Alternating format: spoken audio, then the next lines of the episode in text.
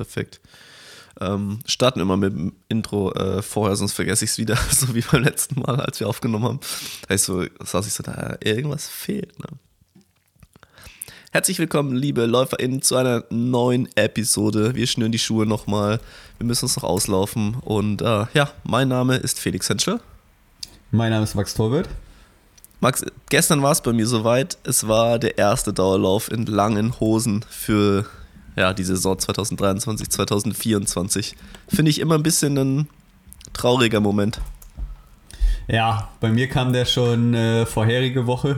Da hatten wir mal zwei, drei kältere Tage hier. Ich bin allerdings auch jemand, der recht schnell zur langen Hose greift. Also ich mag es eigentlich, dass die Muskeln da so ein bisschen wärmer gehalten werden, zusammengehalten werden. Ich ziehe nicht die kurze Hose bis zum, bis zum Ende durch. Zusammengehalten? Ah. Hast du eine Shaping-Hose oder wie? ja, ja, genau. Das ist so äh, wie diese TVO-Hosen oder so, die den Arsch noch so ein bisschen pushen. Äh, Habe ich dann einfach geile Quads. Ähm, nee, aber ähm, ich, ich greife da recht früh zu. Aber jetzt ist Herbst, wurde aber auch irgendwann mal Zeit, um ganz ehrlich zu sein.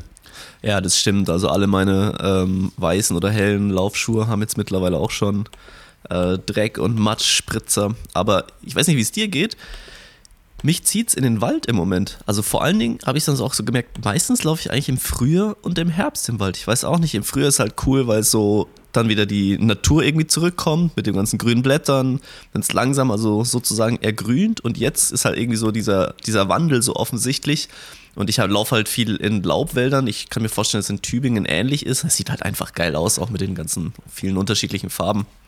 Und im Sommer, wenn es eigentlich am meisten Sinn machen würde, im Wald zu laufen, weil es halt auch ein bisschen kühler ist, bin ich eigentlich ja, 90 Prozent irgendwie auf der Straße unterwegs, muss ich zugeben. Ja, hat vielleicht auch ein bisschen mit den Einheiten zu tun, die man dann macht. Also gerade der Herbst ja. ist ja ein bisschen prädestiniert dafür, auch äh, mal ein bisschen profilierter zu laufen. Gut, bei uns ist natürlich was anderes, weil wir hier direkt ja den Spitzberg haben. Also wir laufen eigentlich das ganze Jahr über in den Wald rein. Ähm, ja, mich zieht es gerade eher manchmal ein bisschen ins Flache tatsächlich, ja. äh, einfach um nicht äh, jeden Lauf diese muskuläre Belastung des Hoch- und Runterlaufens noch zusätzlich zu haben.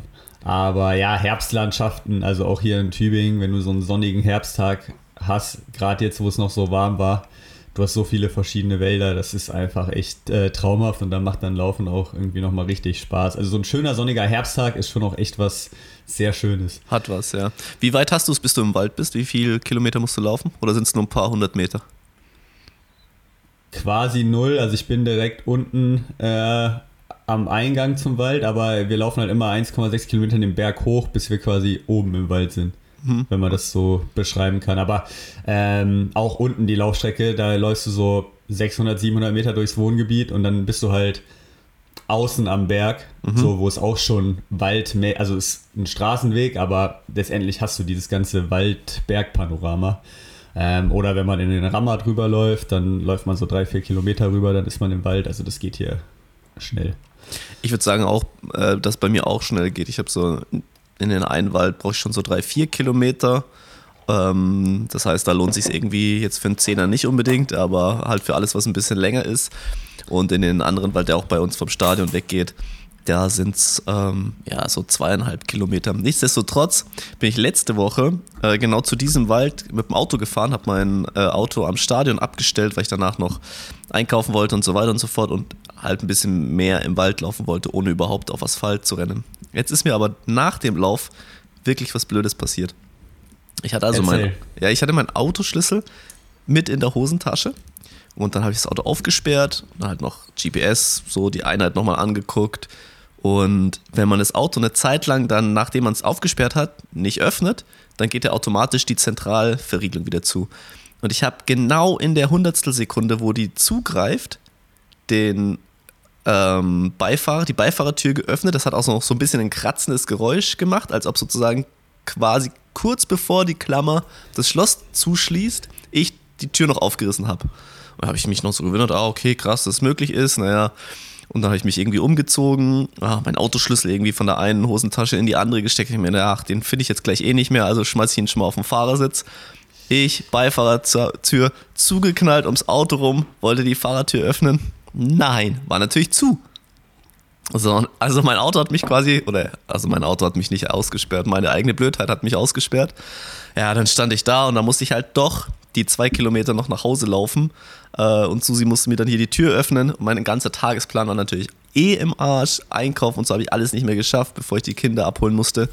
Ähm, oder das Kind vom Kindergarten abholen musste. Ähm, ja, dann haben wir nachmittags einen Ausflug gemacht und mit dem Bus, ähm, mit einer kleinen Stadtbus-Tour dann das Auto noch abgeholt, aber wirklich selten dämlich. Aber was hast du denn für ein Auto? Weil normalerweise ist doch so, wenn, das, wenn der Schlüssel irgendwie drin ist, dass es dann trotzdem aufgeht oder dass zumindest die Fahrertür offen ist. Wenn der Schlüssel vielleicht steckt, ne? Aber ich habe den Schlüssel nee, ja einfach, einfach reingelegt. Na, also so ein, so ein modernes Auto haben wir nicht. Ich hatte das nämlich mal vor ein paar Wochen mit Hannas Auto, wo ich auch, äh, ich glaube, Papier weggefahren habe, hier zum Papiermüll und äh, auch den Schlüssel drin gelassen hatte und dann auch die Tür zugegangen ist. Und dann war die äh, Beifahrertür halt auch verriegelt und da war ich schon so, scheiße, Hanna bringt mich jetzt um, wenn ich einfach hier mitten Wenn du jetzt Ferrari irgendwo stehen lässt jetzt da, äh, auf der Müllhalde. Genau, aber die, da war es so, dass die Fahrerseite dann äh, noch, noch aufgegangen Offen war. Ist. Ja, also jetzt, ja, also, also wir haben so einen Skoda zu, Octavio. Was, hat, was, hat, was fährt denn die Hanna für einen, für einen Schlitten? Irgendwie so Lamborghini oder sowas. Ich will mal, nein, da ist so ein Ahnung. Stern drauf vorne. Ja, ähm, nee, ich weiß es nicht so genau. Ja, kriegt man, kriegt man als Heil Europameisterin. Dann, okay, also äh, wenn du es jetzt schon nicht sagen willst, dann ist es wahrscheinlich schon was. Nee, es schon, es ist schon einfach ganz Oberklasse. Normales, glaub, also ein nee, ganz nee, normaler 7er BMW. Ja, ganz. nee, das ist irgendwie ganz normaler, keine Ahnung, Toyota Hybrid oder irgendwie sowas. Oh. Ich, ich weiß es wirklich nicht, aber es ist wirklich nichts Fancy-mäßiges. Naja, also ich kann mir schon vorstellen, dass die Hanna da auch so ein bisschen vielleicht was dran gedreht hat, dass sie breitere Reifen, vorne so einen bösen Blick hat. Also könnte ich Tiefer mir, gelegt. Ja, genau, das würde schon, würde schon passen auf jeden Fall. Max, es wurde auf der Straße wieder schnell gerannt. Ehrlich gesagt, ich bin, ich weiß nicht, vielleicht bin ich auch einfach drüber, was so den, die Aufmerksamkeitsspanne, was Laufergebnisse angeht es flasht mich überhaupt nicht, wenn jetzt da irgendwelche Leute 58, 57 Minuten laufen über Halbmarathon. Es ist nicht mehr als ein Achselzucken, mehr kriege ich nicht zusammen. Weiß nicht, wie es. Erstens, was sind die genauen Ergebnisse? Kannst du sie uns mitteilen? Wer ist was, wie genau. schnell gerannt? Ist es jetzt krass? War das zu erwarten? Wie sieht's aus? Ich äh, kläre dich auf. Mhm. Wir hatten Valencia-Marathon und wir fangen ausnahmsweise mal mit den Männern an. Gewonnen hat Kibiwot Kandi in der 57,40 vor Kiecha in der 5741 und Hagos Gebrivet auch in der 5741. Also schon und große Namen. Genau, und Selemon Barrega war Vierter in 57,50. Das ist nur ein paar Sekunden am Weltrekord vorbei. Deswegen ist es schon äh, eine sehr starke Leistung. Und Valencia ist schnell, weiß man. Aber dass da wirklich so drei Männer in einem richtigen Race dem Weltrekord so nahe kommen, äh, oder vier Männer sogar, ist schon äh, was Besonderes, finde ich. Die haben auch die letzten, keine Ahnung, 5, 6 Kilometer schon auch ein bisschen taktiert und sind um mhm. den Sieg gelaufen. Wenn die komplett durchgezogen hätten, hätte der Weltrekord da eventuell schon äh, fallen können. Und was aus meiner Sicht halt schon interessant ist, ist, dass die äh, 5000 Meter Boys da alle so krasse Halbmarathons abliefern. Also Gibrivet, Barrega, Kielcha sind ja alles Jungs, die äh, auch auf den 5000 äh, zu Hause sind. Und da halt mal eine 57-40 hinzustellen, ist auf jeden Fall äh, nicht so verkehrt. Und aus europäischer Sicht äh, Carlos Mayo 59-39, der Spanier. Ähm, und was echt äh, recht überraschend kam, war Samuel Barata äh, und Pietro Riva sind auch unter 60 äh, Minuten geblieben mit einer 59-40 und einer 59-41. Gut, Pietro Riva ist äh, Fünfter bei den Europameisterschaften geworden, über 10.000. Also der, der kann das auch, aber gerade Barata hat sich jetzt nochmal extrem gesteigert. Und ähm, also ich habe Nils direkt geschrieben und habe gesagt, wenn Barata eine 59-40 kann, kannst du es auch. Und da bin ich auch 100%ig sicher, ähm, wenn Nils eine vernünftige Vorbereitung hat und dann auch in so einem Rennen ist, ähm, dann können wir auch zum Beispiel von einem Nils bald eine 59-40 äh, sehen. Und wenn die das da laufen, glaube ich auch, dass ein Amanal da unter 60 gelaufen wäre. Also, ähm, ja, das waren, äh, waren bei den Männern die, die krassen Leistungen. Und bei den Frauen hatten wir auch eine Deutsche am Start, äh, Melat Kieta. die auch den Valencia-Marathon dann laufen wird im Dezember auf ihrem Weg zu den Olympischen Spielen. Und sie scheint ähm, immer mehr wieder in, in Form zu kommen oder in ihre alte Form zurückzukommen nach der Schwangerschaft. Ist Sechste geworden in einer 66,25, was schon auch äh, gehörig schnell ist. Ich glaube, es ist die zweitschnellste Zeit nach ihrem deutschen Rekord oder mhm. Kokoszeit war, war dann irgendwie noch dazwischen, aber ja, auf jeden Fall eine der drei schnellsten Zeiten äh, von der Deutschen aller Zeiten. Ähm, vorne von Margaret Limo in der 64,46 gewonnen. Die Zeit kann ich tatsächlich gar nicht so sehr äh, einordnen, muss ich, jetzt, muss ich jetzt ehrlich sein, aber ja, mit einer 66,25 hat Milat, äh, glaube ich, gezeigt, dass aus das passiert irgendwie was Verrücktes. Äh, der eine, eine Marathonplatz auch an, an sie schon mal gehen wird für die Olympischen Spiele, weil äh, also das kann, kann sie auch um die 220, glaube ich, auf jeden Fall laufen und dann kann das halt keine andere von den, von den deutschen Damen. Ja, das war, glaube ich, so ein bisschen die, die große Neuigkeit aus deutscher Sicht aus dem, aus dem Rennen, weil jetzt auch nach der Weltmeisterschaft keiner wusste, wie, wie kommt Melat wieder in Form. Aber das scheint äh, für sie gut zu laufen Richtung Richtung Valencia Marathon dann. Ja, wie du sagst, ne? Ich meine, da müsste ja schon irgendwie Magenprobleme umknicken, umgerannt werden oder irgendwie sowas müsste in Valencia passieren, dass sie nicht zumindest eine 222, 223 tief laufen würde, was ja dann Stand jetzt auch immer noch reichen würde. Ne? Genau wie du sagst, wenn sie nur eine 220 anbietet, dann ähm, da wird sie niemand, also sie wird da nicht mehr aus den äh, Top 3 in Deutschland rausgekickt werden. Ne? Also das wäre das wäre wirklich verblüffend. Äh, wollen wir bei dem Thema gleich mal äh, in die Frankfurt-Vorschau gehen, weil da ist aus deutscher Sicht eigentlich auch ja, ziemlich spannend jetzt. Frankfurt-Marathon 40. 40. Jubiläum sozusagen jetzt am Wochenende. Und wir haben Simon Boch und Miriam Dattke jetzt, die zwei Regensburger am Start, die ja ähm, beide Berlin abgesagt. Ich weiß nicht, war Simon Boch für Berlin eingeplant? Das weiß ich gar ja, nicht. Auch die noch? haben beide auf Berlin verzichtet aus gesundheitlichen Problemen und äh, retten jetzt so ein bisschen äh, den übertragenen Fernsehsendern und dem Frankfurt-Marathon äh, das Rennen, weil die die beiden einzigen Deutschen mit großen Namen auf jeden Fall sind, äh, die jetzt laufen werden, nachdem äh, Philemon Abraham äh, absagen musste, verletzungsbedingt. Und ja, was sagst du? Geht das Richtung Olympianorm für eine, einen von beiden? Oder was, was schätzt du ein? Also bei Miriam Dattke glaube ich eigentlich schon. Ähm, ich hätte jetzt auch behauptet in unserer Folge mit Domenica Meyer, ähm, die Hanna ja aufgenommen hat, mit ihr herausgehört zu haben, dass die ja schon auch viel zusammen gemacht haben. Die sind doch auch kurz vor äh, Domenikas Marathonerfolg in Berlin eine 10 Kilometer noch gegeneinander gerannt. Da war Domenica auch nur knapp vorne. Ähm, Jetzt sind natürlich die 10 Kilometer äh, auch nur bedingt aussagekräftig für eine Marathon-Performance und das ist auch schon wieder ein paar Wochen her. Ich bin aber ähm, da eigentlich ganz optimistisch, bin mir, bin mir recht sicher, dass es auch so äh, in die Richtung gehen könnte. Hast du schon Einblicke, was die Pacemaker-Aufgaben sein werden, auch für Miriam und Simon?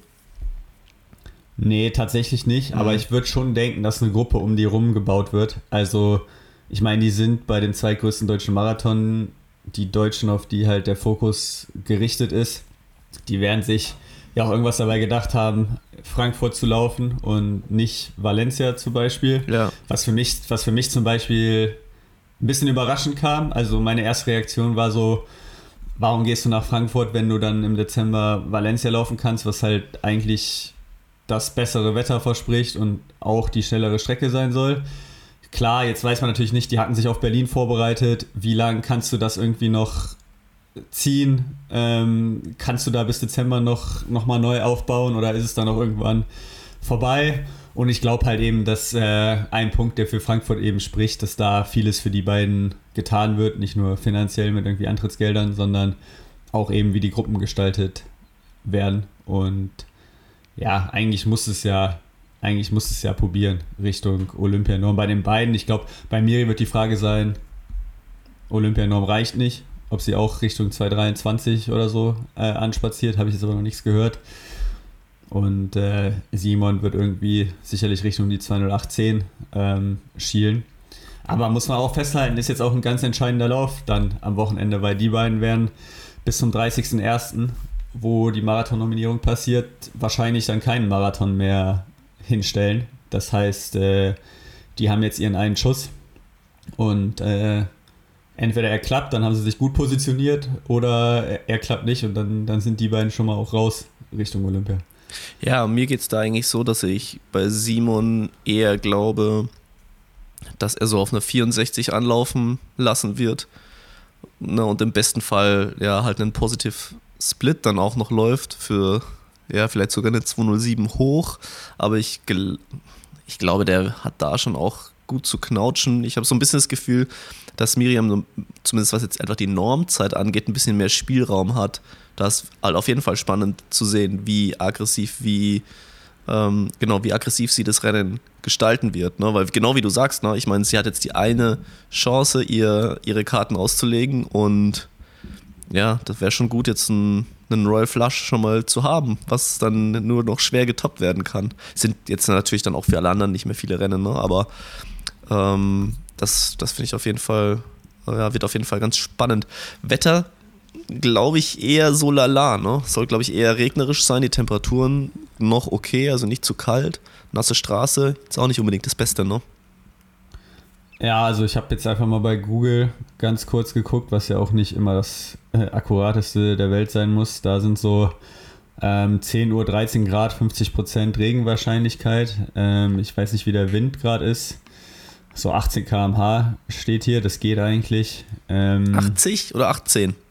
18, okay. 80 wäre schon, äh, wär schon heftig. Ja, ähm, die werden es probieren, es wird spannend sein zu verfolgen und klar, gebe ich dir recht Miri hat natürlich auch einfach, was die Norm angeht, mehr Spielraum, aber Miri muss ja eigentlich ungefähr die Zeit von Dominika äh, im Kopf haben, würde ich jetzt behaupten. Weil wenn du davon ausgehst, dass Melat auf jeden Fall schneller läuft, dann wäre Dominikas Zeit gerade die zweitschnellste. Und das ist ja eigentlich die Zeit, vor die du dich dann ähm, setzen willst.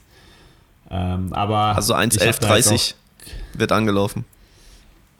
Ja, Würde ich jetzt einfach mal halt sagen. Echt, ja, oder du gehst halt eine 12 an und guckst dann äh, mal, gehst jetzt nicht das ganz krasse Risiko. Aber ich traue Miri tatsächlich relativ viel zu. Es ist halt ein bisschen schwierig, weil man hat von den beiden jetzt auch irgendwie die letzten Wochen nicht mehr so viel mitbekommen, mhm. ähm, was die Vorbereitung angeht. Dann äh, weißt du halt auch nicht so, es ist halt Plan B, es ist nicht mehr der Plan A, also der Plan A war Berlin. So, wie, wie kommst du damit zurecht? Das ist jetzt vier Wochen Aber, später, ne? Genau. Achso, das wollte ähm, ich gerade noch sagen. Schau mal, Valencia, wann ist Valencia? Mitte Dezember? Nee, ich glaube Anfang Dezember. Anfang Dezember. Aber okay, dann ist es aber trotzdem halt acht, acht, neun Wochen nach Berlin. Und wenn du sagst, du machst schon eine spezifische Marathonvorbereitung, die eigentlich nur in Anführungsstrichen zehn bis zwölf Wochen geht, und dann das, klar mit einer Pause, aber quasi fast zu verdoppeln durch eine Wettkampfverschiebung so knapp vorher. Gut, wir wissen ja auch nicht immer, was, wie die Trainingswochen aussahen, ne? Aber kann ich mir schon halt auch vorstellen, dass deswegen also auch ein zusätzlicher Faktor mal nochmal war, das frühere Rennen zu nehmen. Ja, ja, voll. Also Oder halt ist, auch zu äh, sagen, okay, wenn, wenn ich äh, dreimal kotzen muss bei Kilometer 5, kann ich immer noch rausgehen und Valencia rennen. Ja, aber in der Regel, in der Regel tauchen die Probleme ja eher an einem Punkt auf, wo dann der Valencia-Marathon auch schon auch schon Hops ist.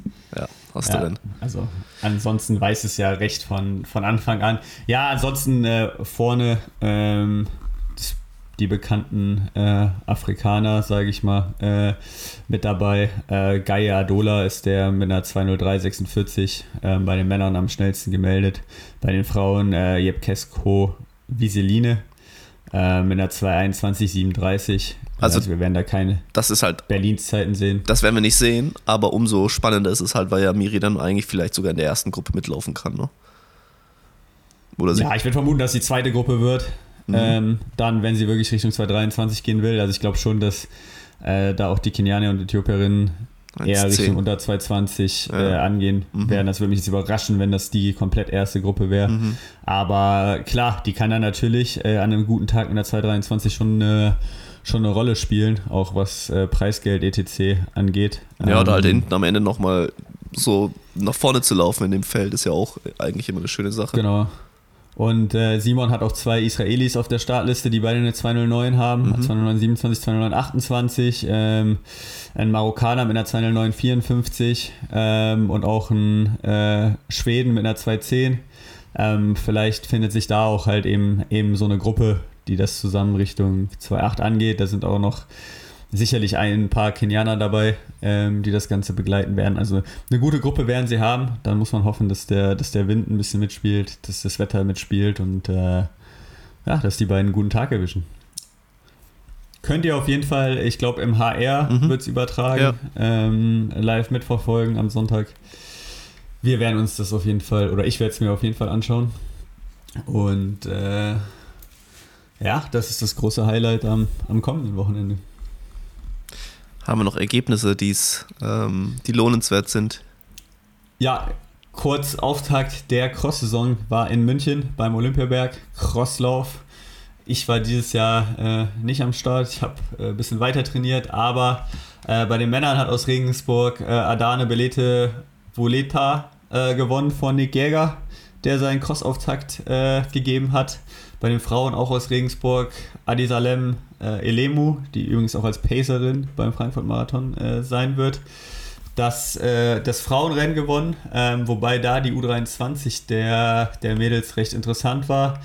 Da hat sich äh, Lisa Merkel vor Mia Jorenka äh, durchgesetzt und äh, auch Kurt Lauer, äh, Tobi Prater haben der U23 ihren Cross-Auftakt gegeben.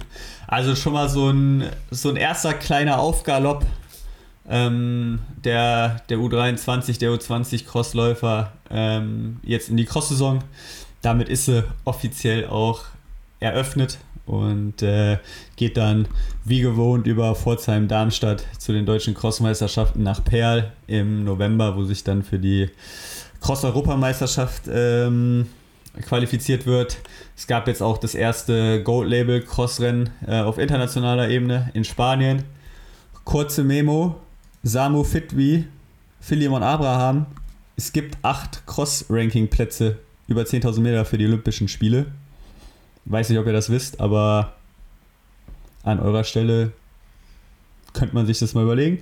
Ähm, Genau, und äh, viel mehr gibt es da jetzt auch nicht zu, zu, zu berichten, außer dass die Cross-Saison, wie gesagt, äh, jetzt auch eröffnet ist. Ja, Cross kann ich nichts abgewinnen. Können wir weitermachen, bitte? Nein, ganz so drastisch möchte ich es gar nicht sagen. Zum Zustand immer gut. Zum Laufen immer ein, ein Pain. Aber ich glaube, die München-Veranstaltung, die hat sich jetzt ja auch so in den letzten Jahren äh, ja, so zu einem, zu einem klassischen Einstieg, glaube ich, für viele ähm, hingemausert. Ne? Ich habe ja hatte auch die, das ein oder andere Running Gags äh, Video mir angeschaut, die ja ihre Content-Produktion ganz schön hochgefahren haben. Äh, also man kommt kaum hinterher. Äh, also das fand ich, äh, genau, hat, hat München echt, echt eigentlich gut gemacht, weil so lange gibt es den Lauf ja eigentlich noch gar nicht. Ne? Ja, war jetzt die neunte Austragung. Das ja. ist auch echt immer eine schöne Strecke, schöne Atmosphäre. Die hatten jetzt die letzten Jahre auch echt immer gutes Wetter. Ich finde es ein bisschen schade, dass die umliegenden Vereine in Bayern auch die kleineren Vereine das irgendwie nicht so ganz nutzen. Also die Teilnehmerzahlen sind jetzt schon auch nicht äh, super hoch. Also U23-Lauf äh, haben wir drei Männer und äh, fünf Frauen äh, gehabt. Und das ist echt schwach, ja, stimmt. Mit der Elite gestartet, aber auch im Elite-Lauf 22 äh, bei den Männern und 8 bei den Frauen. Ähm, wo ich mir denke, dass da schon einige, einige gute Crossläufer im Nachwuchs äh, da sind. Und wie gesagt, mit Nick der da war, ja jetzt auch jemand, äh, der, der über die Hindernisse in der Spitze äh, mit dabei ist. Aber warum die ganzen süddeutschen, bayerischen Vereine ähm, das nicht noch mehr als Auftakt äh, nutzen, verstehe ich nicht so ganz, weil es echt eine schöne Veranstaltung. Es gehört zum Deutschen Cross Cup mit dazu. Und dass jetzt irgendwie äh, ein SFD Düsseldorf nicht aus Düsseldorf nach München runterfährt, äh, dafür ist, glaube ich, noch halbwegs verständlich, aber wenn man da eine Stunde, anderthalb Stunden Anfahrt äh, irgendwie hat, kann ich das eigentlich nur, nur jedem Verein empfehlen. Ja, ja ist was Wahres dran. Äh, Max, ganz anderes Thema. Also sehe ich es richtig eigentlich, dass du jetzt im Moment qualifiziert wärst für Olympische Spiele? Stop the count. Stop the count. Ähm, ja, das neue, das neue Ranking-Modul ist jetzt veröffentlicht worden Richtung äh, Road to Paris. Muss man aber auch sagen, das bringt gerade noch gar nichts. Also für, den, für die Marathonis ist es ganz schön und es ist äh, vielleicht auch über 10.000 ganz nett, um Überblick ähm, zu bekommen. Aber bei uns und bei den Mittelstrecken kannst du da, also musst du da jetzt auch noch nicht drauf gucken. Also da sind mit Abstand nicht alle mit drin, weil denen dann entweder noch ein Ergebnis äh, irgendwie fehlt oder weil die verletzt waren oder wie auch immer. Ähm, also ich äh, habe es einmal kurz gesehen, aber ich werde da jetzt auch, auch erstmal nicht mehr drauf gucken. Ich glaube, nach der, nach der Hallensaison kann man anfangen, sich da ein bisschen mehr zu, zu orientieren. Okay. Aber äh, das, das Tool ist draußen. Äh, übrigens auch die Road to Rom. Ähm, was äh, die Europameisterschaften angeht, ist auf der EA-Seite mhm. ähm, auch draußen. Also ihr findet das Ganze, ihr findet das Ganze auf worldathletics.com und dann geht ihr über die Statzone und dann kommt eben die Road to Paris. Ich glaube, die Idee ist schon so ein bisschen von World Athletics. Ähm, ja, ist auch irgendwie für Zuschauer von Leichtathletik-Events, von Nationalmeisterschaften, ja, einfach allen Fans, die das im Vorhinein ein bisschen verfolgen wollen, wer denn sich schon zurücklehnen kann und für Paris die Trainingslager buchen und wer noch ackern muss, wer noch Punkte sammeln muss, das irgendwie ein bisschen übersichtlicher zu machen. Ich weiß nicht, ob es mit diesem Tool jetzt gelungen ist, ähm, aber ja, zumindest kann man sich da mal durchklicken. Also macht es gerne mal. Ähm, kann man mal schauen, wer da noch so überhaupt eine Chance hat. Aber es ist ja auch, glaube ich, also, so, ne? wenn du jetzt zum Beispiel dann noch gar keine Rennen hast, dann steht, tauchst du auch gar nicht auf. Ne? Auch wenn du jetzt zum Beispiel eine 1250 PB hast aus 2021 zum Beispiel über 5000, dann bist du halt da gar nicht drinnen. Also hat auch irgendwie so seine Schwächen das Ganze, aber ähm, ich finde es eigentlich gut, dass World Athletics sagt, okay, gut, da ist vielleicht Raum zur Verbesserung und man probiert es mal so. Finde ich eigentlich einen ganz guten Move. Ja, also erstens ist es für uns Athleten äh, halt extrem wichtig, das zu haben, weil wir uns da ja auch äh, dran äh, orientieren. Also das ist schon mal das eine und nach außen hin gegenüber den Fans ist es, glaube ich, ein extrem spannendes Tool, einfach ab Mai, im, ja. im Mai, Juni, ja. ähm, da wöchentlich sich die aktualisierte Liste anzugucken. Ist ja für uns selber auch spannend. Ja. Ähm, aber ab, ab dann macht es halt wirklich Sinn, weil dann eigentlich alle gelaufen sind.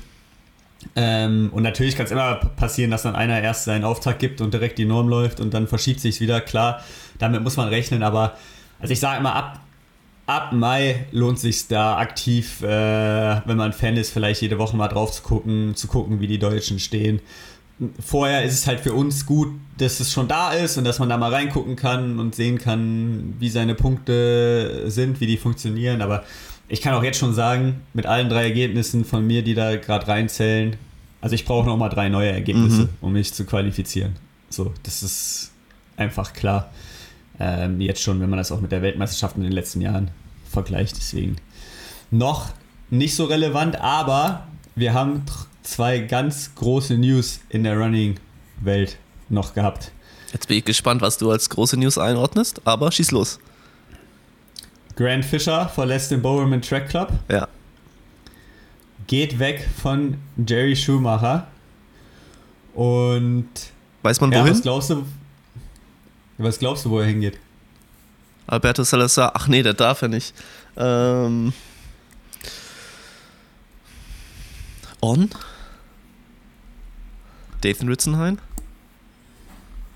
Also in den USA wird gerade sehr viel spekuliert auf allen gängigen Kanälen. Weißt du es? Ich habe versprochen, ich weiß es, aber ich habe versprochen, dass ich äh, nicht sagen darf. Wer aber. Wem hast du das versprochen? Nein, sag jetzt ja, nicht die Person, wem du es versprochen hast. Aber, hä? Nee, auch nicht. Den, den relevanten Personen, ähm, weil das äh, noch nicht veröffentlicht werden soll anscheinend. Ähm, aber wer meinen Werdegang ein bisschen verfolgt, wer jede Podcast-Folge gehört hat, wer schon mal irgendwas mitbekommen hat, bei wem ich meine Trainingslager in den USA oder USA-Aufenthalte mal gemacht habe und das alles, der kann sich vielleicht ein bisschen was zusammenreimen. Ähm, aber es ist tatsächlich extrem witzig. Es ist auch extrem schwierig, sich zurückzuhalten, weil gerade alle diskutieren und ich weiß es halt einfach. Und äh, darf nichts sagen. Ähm, aber er wechselt nicht die Laufschuhmarke, ne? Er wechselt nicht die Laufschuhmarke, ah. deswegen wird es auch nicht. Äh, also ich kann dir auch sagen, dass es nicht on okay. äh, wird. Ja, ja ähm, war natürlich auch, wenn man es gesehen hat, ähm, habe ich mir auch gedacht, ah, okay, irgendwie ähm, spannend. Vor allen Dingen war ja eigentlich jetzt mal die letzten paar Monate ausgeklang, äh, ausgeklammert. Ähm, da hatten wir schon den ein oder anderen Abgang auch von, äh, vom Baumann Track Club, aber oft war es ja schon so, dass die Athleten, oder ist es auch schon so, ne? ich meine, Grant Fisher war jetzt ja auch lange da, ähm, dass die Athleten sehr, sehr lange da bleiben. Ähm, ich finde es immer spannend, halt so im Vor-Olympia- Jahr sozusagen oder zum Olympiajahr hin äh, den Trainerwechsel finde ich, find ich eigentlich immer, immer krass.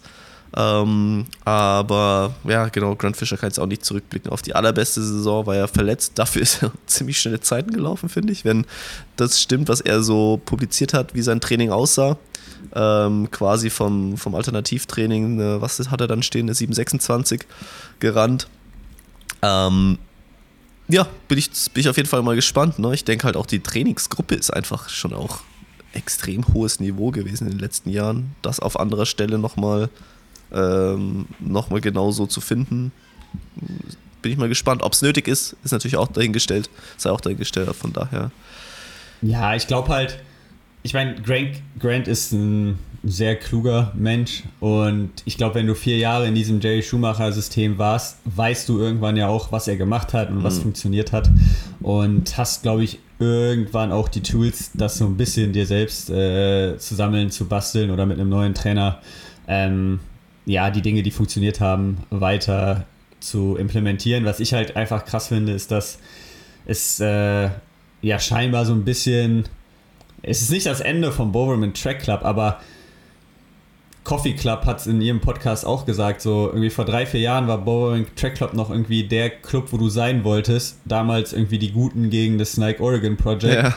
Und, und jetzt ist irgendwie dieses ganze Renommee, was der Bowerman Track Club mal hatte, irgendwie weg. Also keine Ahnung, das hat nicht mehr so die Zugkraft, finde ich, die es irgendwie vorher hatte. Mhm. Und man muss auch sagen, irgendwie der der Move von Jay Schumacher danach, danach Oregon als, als Coach äh, nach Eugene. Ja, okay. Ja. Äh, als Coach von Oregon. Äh, scheint der Gruppe ja nicht wirklich gut getan mhm. zu haben.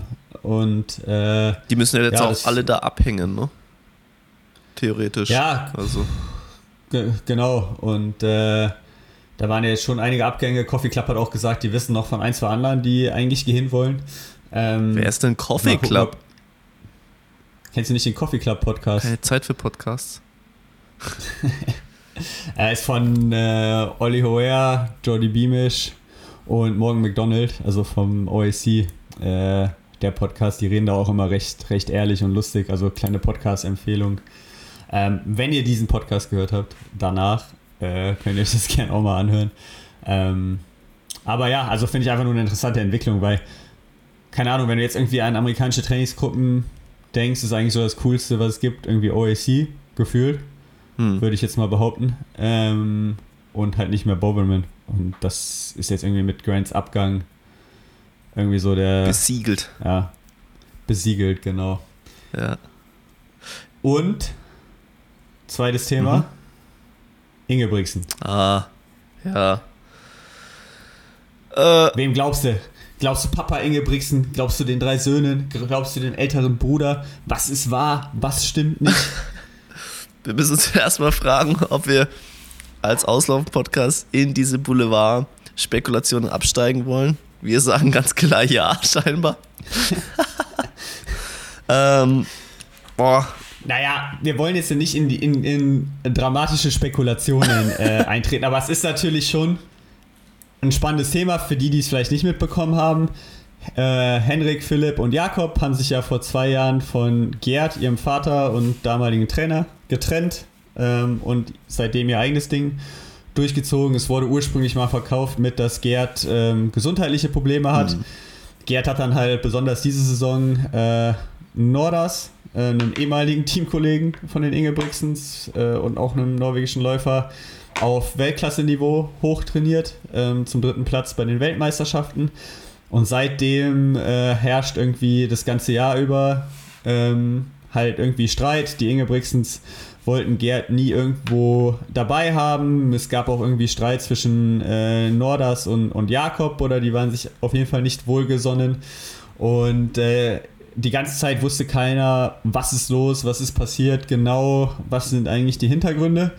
Ähm, bis dann auch bei Jakobs Hochzeit vor zwei Wochen Gerd nicht eingeladen war, was natürlich schon auch äh, irgendwie krass ist, den eigenen Vater äh, nicht bei einer Hochzeit zu haben. Also das ist ja jetzt nicht so einfach normal, alles ist gut, mein Vater hat gesundheitliche Probleme, mhm. ich lade ihn nicht zur Hochzeit ein. Und letztendlich haben die drei dann ähm, einen Artikel veröffentlicht in irgendeiner norwegischen äh, Zeitung, wo sie mehr oder weniger gesagt haben, dass sie in einem sehr toxischen, in einer sehr toxischen Umgebung irgendwie mit ihrem Vater äh, trainiert haben, mit äh, ja, psychischer Gewalt und so wie sie es liest, ist natürlich alles nur eine Übersetzung. Ähm, auch mit ja, also ist ein bisschen schwierig rauszulesen. Ich hätte es jetzt so interpretiert als irgendwie das aber sie geschlagen hätte Kör leichter körperlicher ja. Gewalt. Also ich glaube jetzt nicht, dass der die äh, komplett auseinandergemöbelt hat, aber ähm, ah, ist natürlich also, das, ja. Mhm. ja. ja genau. Und ja. jedenfalls noch kurz. Gerd sagt halt, er war äh, sicherlich kein guter äh, Vater in, in einigen Punkten, aber wäre nie handgreiflich geworden. Mhm. Ähm, und hätte sie da nie irgendwie verletzt. Und dann auch crazy kam nämlich noch der älteste Bruder äh, in den Medien ins Spiel, der ja kein Leichtathlet ist oder, oder keinen Sport mehr macht auf jeden Fall. Der meinte, ähm, ja, er, er hätte das bei seinem Vater nie mitbekommen, dass der irgendwie äh, so hätte ausrasten können, hier und da. Mhm. Und äh, ja, jetzt ist halt die große Frage, wem glaubt man, was ist wirklich passiert, ähm, was passiert bei den Ingebrigtsen? Ja, genau, also ich finde, vorher muss man schon sagen, das ist eigentlich jetzt nicht nur eine, ja, von außen betrachtet, eine spannende Geschichte, weiß ich nicht, ist einfach hauptsächlich eine traurige Geschichte, ne? Ähm, weil prinzipiell ist es ja natürlich, glaube ich, immer nicht ganz einfach, wenn du, wenn ein Elternteil dich trainiert, wenn es dann aber zu solch phänomenalen Erfolgen führt, wie jetzt ja eigentlich bei allen drei ähm, Brüdern, das darf man ja auch nicht vergessen. Klar, Jakob irgendwie toppt das jetzt alles, aber auch Henrik war ja irgendwie zu der Zeit einer der wenigen ähm, weißen Läufer, die irgendwie da bei den Afrikanern mitlaufen konnte. Hat auch für damalige Zeit, Zeiten wirklich starke 5000 Meter Rennen abgeliefert. Und ähm, Henrik ja dann eigentlich auch, hat ja auch Europameistertitel gewonnen und so. Darf man nicht vergessen, dass ja eigentlich für alle drei äh, ziemlich krass einfach ist, ne, krasses, krasse Erfolgsgeschichten sind. Ähm, ja, und jetzt ist halt einfach traurig, ne? Also ich meine, ähm, wie dann jetzt letzten Endes genau die, ähm, die Gewalt aussah, ist ja auch irgendwie ein bisschen ähm, bisschen hinfällig. Ich finde es natürlich schon auch krass. Ne? Ich meine, haben sie ja auch selber irgendwie entschieden mit den ganzen Dokus, die sie haben über so diese Reality-TV-Show, die es ja über sie gibt. Ähm, haben sie ja quasi auch, auch den Teufel ins Haus gelassen. Äh, also die norwegische Boulevard ähm, berichtet da jetzt auch schon über, ähm, über jeden Klogang gefühlt. Das ist natürlich, denke ich, auch einfach extrem stressig, kann ich mir vorstellen. Das war ja auch das, was Jakob so ein bisschen gesagt hat, dass sie wieder sich auf dass er wieder irgendwie den Spaß auch und die Freude am Training und an den Wettkämpfen haben möchte. Ähm, ja, genau. Und, und weil es auch so traurig ist, möchte ich auch gar nicht spe spekulieren, was da jetzt wo wie wahr ist. Die Tatsache ist ja schon irgendwie traurig, ähm, dass sie sich da über die Presse sozusagen so, ähm, so, so befeuern. Und ähm, von daher glaube ich, bleibt mein einziger Kontakt im Moment mit der Boulevardpresse das Sommerhaus der Stars, was ich sehr genieße. ähm, oh und, von, ja. und ja, also von daher, boah, kein Plan. Ich, ich weiß es nicht. Ich, ich glaube aber, dass die da ohne professionelle Hilfe nicht rauskommen aus dem ähm, aus der Geschichte. Ja. Ja, also für, für mich, äh, du hast natürlich recht, ist eine extrem traurige Geschichte, was da passiert. Dann ist auch immer die Frage so, keine Ahnung, war es das wert, ähm, dass am Ende du irgendwie als Vater nicht auf der Hochzeit deines Sohnes sein kannst äh, oder andersrum, dass du deinen Vater nicht auf deiner Hochzeit hast. Ja. Aber ganz kurz, eine Hochzeiten für alle da draußen darf man auch nicht überbewerten. Also ich glaube, die Statistik nach ähm, können die meisten Leute direkt die Scheidung auch mit eintragen äh, lassen wieder. Also jetzt ist natürlich doof, nicht bei der Hochzeit mit dabei zu sein, aber es gibt schlimmere Sachen, als nicht bei der Hochzeit eingeladen ja, zu sein. Aber es zeigt dir. Also, du bist also halt ein romantischer Typ, verstehe ich ja auch, Max, aber. Ja, natürlich. Aber es ist halt, wenn du, wenn du ein gutes Verhältnis zu deinen Eltern Dann lädt hast, man die vielleicht bei der halt Hochzeit ein. Dann, dann, lädt man die vielleicht zu Die sollen dann Geld mitbringen, aber, viel. Ja. Das, was ich halt an der ganzen Geschichte noch immer noch nicht so ganz verstehe, ist halt einfach der Punkt, wenn du irgendwie selber als Vater sagst, du warst nicht der beste Vater und alles und hast irgendwie ein Interesse daran, das irgendwie wieder, wieder hinzukriegen mit deinen Kindern, dann weiß ich nicht, ob ich so mich jetzt mit Nordas als Trainer und alles in, wieder ins Rampenlicht gestellt hätte oder ob mhm. ich dann gesagt hätte, okay, hier ist ein Cut, ich will, mir ist die Beziehung zu meinen Kindern wichtig. Ähm, ich nehme mich jetzt mal ein, zwei Jahre äh, raus als äh, Trainer, auch wenn es dann vielleicht für Nordas irgendwie doof ist. Gib denen ihren Platz auf der Bühne, ohne dass jedes Mal, wenn beide an irgendeinem gleichen Wettkampf sind, die Diskussionen auftauchen. Ohne dass jetzt die ganze Zeit in den Medien immer drin ist, ja, Inge Brixens wollen Gerd nicht akkreditiert haben für eine für irgendeine Meisterschaft und dass immer wieder eine Diskussion auftritt, ja, sondern richtig. hätte mich äh, wahrscheinlich einfach mal zurückgezogen und geguckt, dass ich das repariere, ehe ich als Trainer weitermache. Und das ist einfach der Punkt, den ich nicht so ganz verstehe. Aber ja, ist krass, was da passiert. Hut ab an Jakob, dass er das ganze Jahr trotzdem so performt. Ähm, das ist echt eine wahnsinnige Leistung, äh, auch, auch mental. Also, das kann ja nicht einfach sein. Ähm, hm, sicher nicht. Außer ja. er ist ein kompletter Psychopath, was ich jetzt nicht glaube. Ja. Aber ähm, unter so einem Stress, unter so, einem, so einer Medienaufmerksamkeit ähm, und generell ist ja einfach scheiße, glaube ich, so ein Verhältnis zu seinem Vater zu haben. Ja. Ähm, das wird dich ja auch belasten. Äh, trotzdem so zu performen ist äh, was, was ich glaube ich nicht könnte und was ein Jakob dann auch einfach ja, extrem extrem auszeichnet. Und, äh Aber vielleicht wirkt er auch deswegen bei dem anderen, ein oder anderen Post-Race-Interview schon noch ein bisschen angezündet. Ähm, ne? Also finde ich ja schon, dass so die Aussagen und die Art und Weise ja schon teilweise ein bisschen grenzwertig war. Ähm, ne? Vielleicht ist das noch eine Sache, die da auch noch zusätzlich mit reinspielt. Ne? Darf man auch nicht vergessen, dann der Beurteilung solcher ja. Aussagen. Wobei, was man halt echt so unter den Athleten gehört hat, ist, dass Jakob halt wesentlich lockerer geworden ist, auch so im Hotel oder, oder nach einem Race oder. Ja, weil der kifft. Wie auch immer. nein, das stimmt nicht. Also, ich Breaking weiß es nicht. News. Nein, nein, nein. Breaking, Breaking News. Also, was haben wir diese Podcast-Folge gelernt? Jakob Ingebrigtsen kifft. Mhm. Felix glaubt nicht an seine Ehe. und. Und Hanna fährt Lamborghini. Lambo Hanna heißt auf jeden Fall die Folge. Äh, Lam Lam Lambo Henny. Äh, das äh, sind die drei Learnings äh, aus dieser Folge. Nee, hast du noch irgendwas auf dem. Ach so, ich habe noch äh, einen Punkt sonst äh, auf dem Zettel.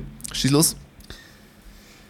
vorgestern kam der Post, kam die Meldung, dass Larasch als Portal nicht aufhört. Die werden weiter ihr Ergebnisdienste und Fotoservices und was weiß ich machen, aber die Content-Seite von äh, Larasch um Alex Pole wird aufhören, wird äh, zurücktreten und ich wollte äh, den Podcast nochmal nutzen, um äh, einfach auch Danke zu sagen an, an Alex äh, insbesondere, mit dem ich auch, auch viel zu tun hatte und äh, an Larasch im Allgemeinen. Ich glaube, die haben viel für die Leichtathletik getan, viel versucht, ähm, viel aus der zweiten Reihe eine, eine Plattform gegeben, unterstützt. Ähm, es gibt immer noch die Athleten, die sie mit Mizuno zusammengebracht haben. Die haben auch noch ihr, ihr keinen Trainingslagerstandort da vor den Toren Berlins, ähm, den die auch immer, ich glaube, den Top 20 der deutschen Bestenliste teilweise kostenlos zur Verfügung äh, stellen und haben uns auch einfach mit, mit viel Content in den letzten Jahren, ich glaube zehn Jahre waren es, äh, bereichert. Ob man da alles immer gut äh, fand, ähm, sei jetzt einfach mal da, dahingestellt, aber sie, sie haben was probiert, sie haben was gemacht und äh, sie waren auch ein bisschen äh, vor ihrer Zeit fast ähm, mit ein paar Dingen, äh, die sie halt gemacht haben. Und äh, deswegen wollte ich hier auch offiziell im Podcast nochmal einfach, einfach Danke sagen, weil die äh, auf jeden Fall ihren Anteil geleistet haben, um irgendwie die Leichtathletik weiter nach, nach vorne zu bringen. Und da gehört sich das aus meiner Sicht auch, äh, einfach, mal, einfach mal Danke zu sagen. Wenn ihr gerade nichts zu tun habt oder eher am Handy seid, äh, könnt ihr mal kurz auf, auf Larasch auf Instagram gehen. Äh, lasst unter dem Post mal ein Danke da oder einen Daumen nach oben oder ein Herz oder welches Emoji äh, ihr auch immer mögt. Äh, das haben die Jungs sich verdient. Keine Schweinereien, bitte jetzt. Ja, keine, kein Peach-Emoji oder, oder eine Aubergine oder so. Aber ansonsten dürft ihr fast alles, dürft ihr fast alles als Emoji äh, natürlich äh, drunter kommentieren. Aber ja, bin gespannt, wie es mit Larasch weitergeht. Ähm, ich weiß nicht, also mich haben die schon auch, auch ein bisschen geprägt gehabt äh, zwischendurch mal die letzten Jahre. Ja, ich finde es ja vor allen Dingen einfach schade, dass es ja offensichtlich ähm, also auch keine lohnenswerte, also finanziell für Larasch lohnenswerte äh, lohnenswertes Unterfangen war, also dass es nicht irgendwie monetarisiert werden konnte. Ist natürlich schade. Ähm, aber vielleicht sind es auch andere Gründe, also das weiß ich nicht. Ähm, oh, ja, keine Ahnung. Also lag es letzten Endes dann auch irgendwie ein bisschen mit am Geld oder einfach? Ja, ich glaube, das, das weiß man nicht so genau. Ja. Also das haben sie jetzt auch irgendwie noch nicht bekannt gegeben oder ich habe es auf jeden Fall nicht mitbekommen. Ja. Ich glaube schon, dass die ihr ich meine, die ganze Content-Seite haben sie, glaube ich, nicht ausreichend monetarisiert bekommen. Das kann man, glaube ich, schon so sagen oder annehmen. Ähm, die haben natürlich mit allem, was die im Hintergrund gemacht haben, die haben ja dann auch im Osten, ich hoffe, ich erzähle jetzt keinen Quatsch, aber auch äh, Zeitmessung gemacht, technische Lösungen zur Verfügung gestellt ja. für Anmeldung. Ähm, die haben ihr, ihr Veranstaltungsportal, ihr Bilderservice. Ich glaube, dass sich damit schon auch ähm, Geld hat verdienen äh, lassen glaube halt, ähm, bist du noch da, Felix? Ja, sorry. Ähm, ich glaube halt, dass, beim Thema Content. Ja, beim Thema Content, da wird schwarz. Ähm, ja, ich glaube halt, wenn du das zehn Jahre gemacht hast, dass du dann vielleicht auch in einem Lebensabschnitt bist, wo du sagst, hey, diese Content-Seite macht jetzt nicht, nicht super viel äh, Geld, geschweige denn überhaupt irgendwie Geld und, und vielleicht willst du dann auch irgendwie in eine bisschen andere Richtung gehen oder anderen Leuten das Feld auch ein bisschen überlassen oder hast dann auch irgendwie mal Spaß an was anderem. Ähm, mal gucken, die haben irgendwie angekündigt, dass es noch einen Podcast geben soll, den habe ich bis jetzt noch nicht gefunden ähm, dazu oder ob es da noch irgendwie ein, ein anderes Statement äh, zu gibt. Aber ah, okay. Fakt, ja, Fakt ist trotzdem, es bleibt schwierig in diesem Space, wenn du wirklich eine Content-Plattform erschaffen willst, die vernünftig zu monetarisieren. Also die, die ganzen Leichtathletik-Magazine, die auch rausgekommen sind. Ich meine, Larasch hatte ja auch das eine oder war beteiligt an, an diesem Podium-Magazin, falls sich da jemand noch dran erinnern kann. Ähm, die sind ja eigentlich auch alle immer wieder dann, dann verschwunden. Äh, leider, weil es sich einfach finanziell nicht gerechnet hat. Und äh, ja, ich glaube, das ist immer noch nicht so einfach, ähm, da einen Weg zu finden, dass sich das komplett unternehmenstechnisch sinnvoll monetarisieren lässt, alles. Tja, weil die Läufer einfach alle geizig sind. Ja, das ist jetzt vielleicht so ein bisschen über den Kamm geschert, aber wenn ich teilweise hier im Laufverein bin und dann geht es ja, ja, jetzt hier der nächste Dorflauf, der kostet jetzt 18 Euro und statt 15 ist ja Alter. Ja, das ist, das ist auch wirklich äh, krass. Also da, da möchte ich auch sagen, auch als aus Veranstalter-Sicht so, es gibt natürlich Preise, die sind enorm hoch, aber das sind sicherlich nicht 15 oder 18 Euro. Ähm, und guckt euch mal an, was die Welt sonst heutzutage äh, kostet. Ähm, ja, genau, was kostet denn die Welt? Fragt mal die Hanna. Ähm, so, ne? Ich sage jetzt mal in diesem Sinne bis nächste Woche. bis nächste Woche. Ciao.